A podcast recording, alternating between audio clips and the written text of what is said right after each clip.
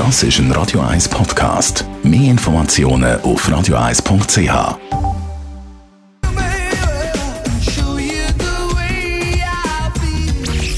Die Sprechstunde auf Radio 1.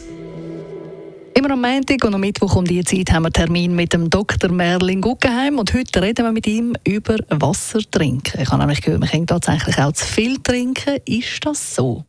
Ja, das kann man und es ist etwas, was tatsächlich passiert. Wenn man in der Literatur schaut, findet man etwa 250 dokumentierte Todesfälle von Leuten, die zu viel Wasser getrunken haben und in einer Zeit, wo ja alle immer und überall müssen das Wasserfläschchen mitschleppen und es Trinkempfehlungen gibt, die jeglicher wissenschaftlicher Grundlage entbehren, ist es sicher ein gutes Thema. Mm, wie viel ist es denn? Also wie viel soll man tatsächlich trinken pro Tag? Also die Empfehlungen, die sinnvoll sind, sind irgendwo zwischen 1,5 und 3 Liter. In aller Regel verlieren wir das, je nach Temperatur und körperlicher Aktivität, durch Schwitzen, durch die Atmung.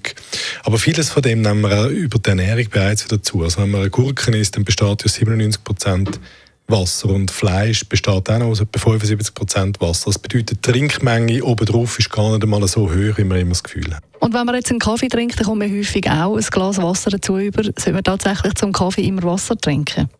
Das ist eine spannende Geschichte. Offenbar kommt das kulturell aus der Zeit, wo die Türken die Belagerung von Wien haben müssen abbrechen und man dann dort den Kaffee quasi gefunden hat in den verlassenen Lager. Und Initial war der Kaffeekonsum im Adel vorbehalten gewesen und die haben den Löffel, mit dem man umgehört hat, nicht einfach abgeschleckt. Das hat sich nicht geziemt und darum hat man denen ein Glas Wasser nebenan gestellt, um den Löffel reinzustellen. Das Wasser musste besonders sauber sein, also nicht so braun, wie es sonst in dieser Zeit eigentlich vorhanden war. Heute macht das sicher Sinn. Aus anderen Gründen, Kaffee tut ein bisschen Bildung von Magensäure anregen, das wird ein bisschen abpuffern mit dem Wasser und, Wasser und Kaffee ist harmtreibend, das heißt, man muss in der Regel etwa eine halbe Stunde, nachdem man das getrunken hat, muss man ein bisschen und das Glas Wasser Wasser hilft, den Wasserverlust auszugleichen. Was mir auch viel sagt, ist, man sollte nicht trinken beim Essen. Ist das so?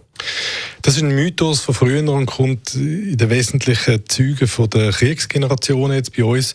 Äh, Großeltern und noch ein bisschen älter, die äh, Hunger noch hatten oder zu wenig zu essen, vor allem im, im Rahmen des Zweiten Weltkriegs. Und es ist ja so, dass wenn man isst, ohne gleichzeitig zu trinken, kommt Sättigungsgefühl früher noch.